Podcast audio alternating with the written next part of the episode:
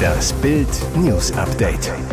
Es ist Sonntag, der 21. Januar und das sind die Bild meldungen Zweites Schlachtfeld in Europa möglich. Plant Putin hier den nächsten Krieg?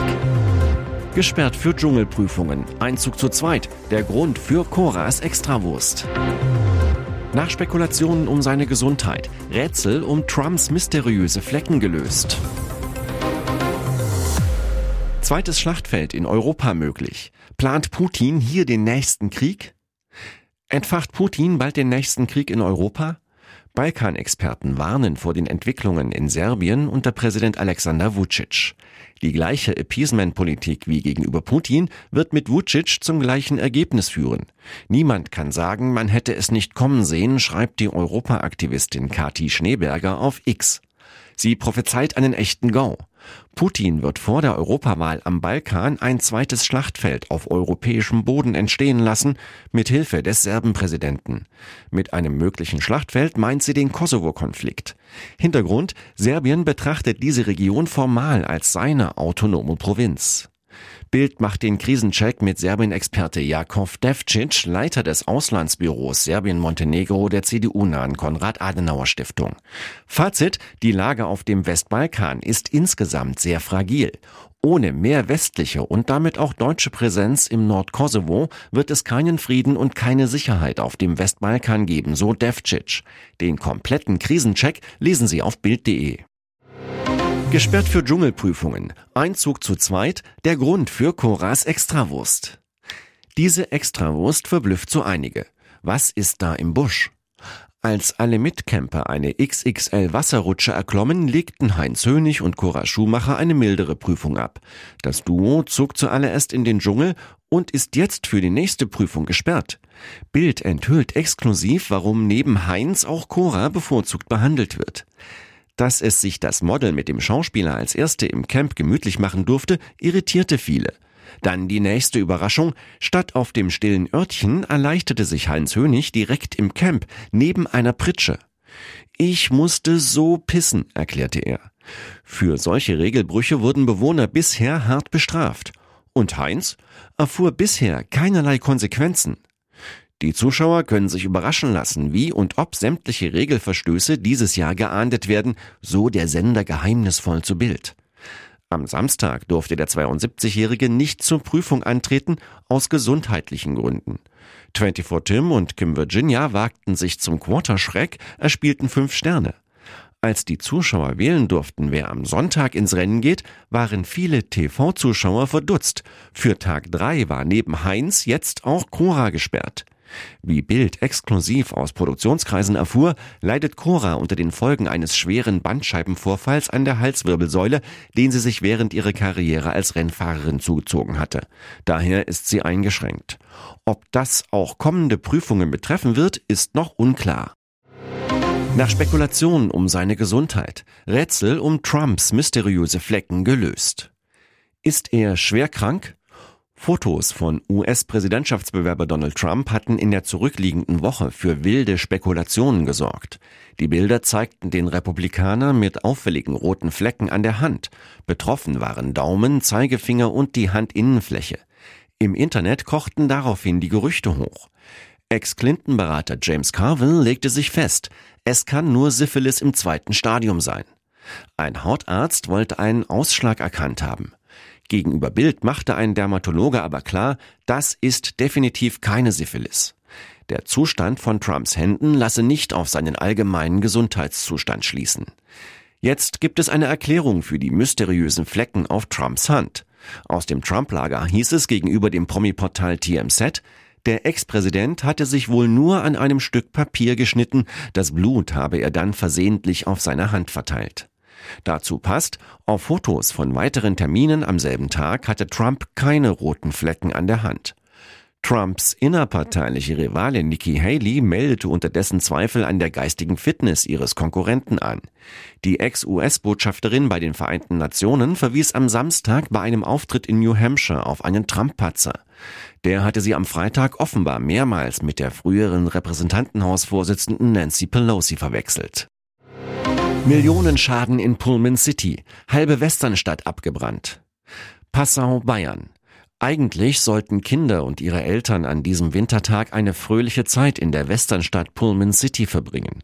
Doch am Morgen brennen plötzlich etliche Gebäude in dem Freizeitpark im Bayerischen Wald. Feuerwehr-Großeinsatz in Niederbayern.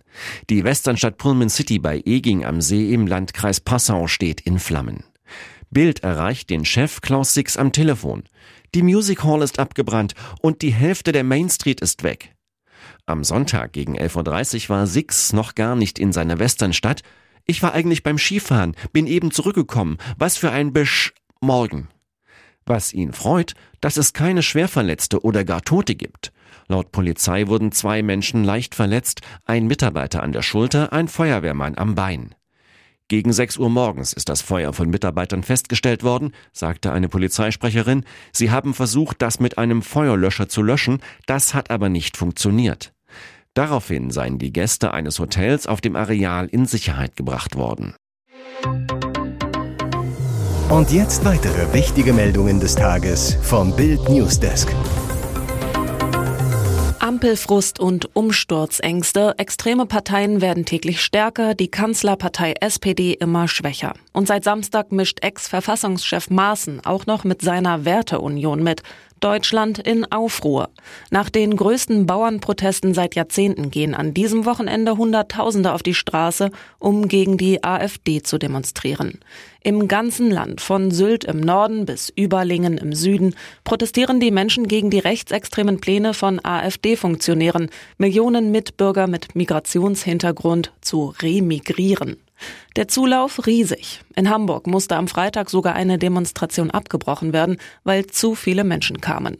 Gut zwei Jahre nach Amtsübernahme der Ampel erodiert das Parteiensystem. Die einst stolze SPD fällt im Sonntagstrend auf einen Tiefststand von 13 Prozent, hat sich damit seit der Bundestagswahl halbiert. Gleichzeitig erstarken neue Parteien mit mindestens zweifelhaftem Programm. Die AfD steht elf Jahre nach Gründung bei 22 Prozent. Das Meinungsforschungsinstitut INSA sieht ihr Potenzial, also Leute, die sich vorstellen können, die AfD zu wählen, bei 28 Prozent. Das Bündnis Sarah Wagenknecht BSW kommt aus dem Stand auf 7 Prozent. Laut INSA liegt ihr Potenzial bei 20 Prozent. Die Freien Wähler liegen bundesweit bei drei Prozent, wollen bei der Bundestagswahl 2025 den Sprung ins Parlament schaffen. Potenzial 14 Prozent. Und am Samstag beschloss auch noch die rechtskonservative Werteunion um Ex-Verfassungsschutzpräsident Hans-Georg Maaßen in Erfurt die Parteigründung Wählerpotenzial 5 Prozent. Karl Lauterbach, Neue Liebe. Sie ist Bestseller-Autorin, Journalistin und hat mit dem Politiker einen Podcast gemacht. Er hat sie lange gesucht und wieder gefunden. Die Liebe. Bundesgesundheitsminister Karl Lauterbach ist frisch verknallt. Die neue Frau an seiner Seite, die prominente Journalistin Elisabeth Nia. Sie ist 59 und schreibt für Spiegel, Zeit und Wirtschaftswoche. Seit November tauchten beide in Berlin auf denselben Partys auf.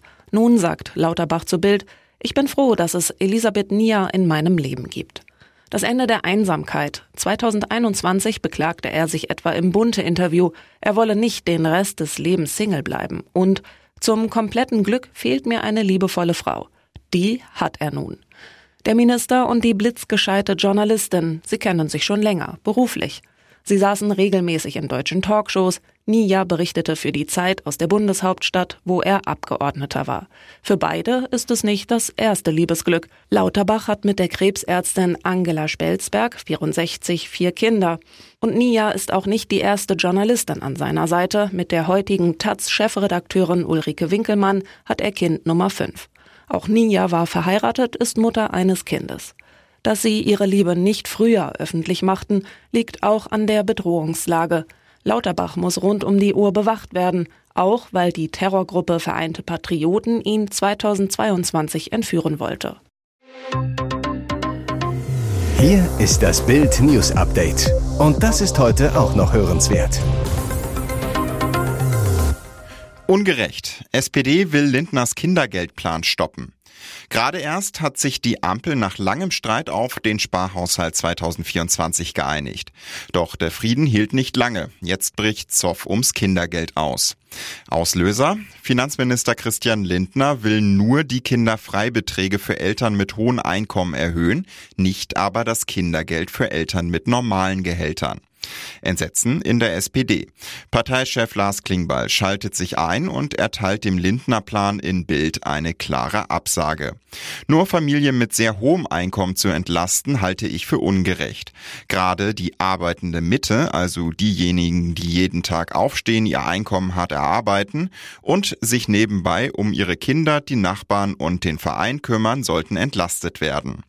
Lindner findet, die 31 Euro Kindergelderhöhung reicht auch für dieses Jahr. Protest kommt aus der SPD-Fraktion.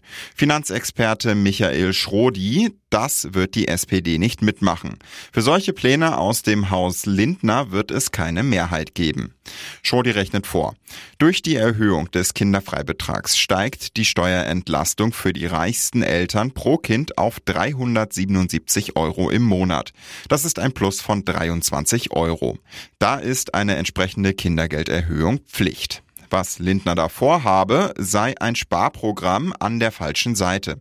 Wenn 380 Millionen für die zusätzliche Entlastung der reichsten Eltern da sind, dann hat er auch das Geld für eine Kindergelderhöhung.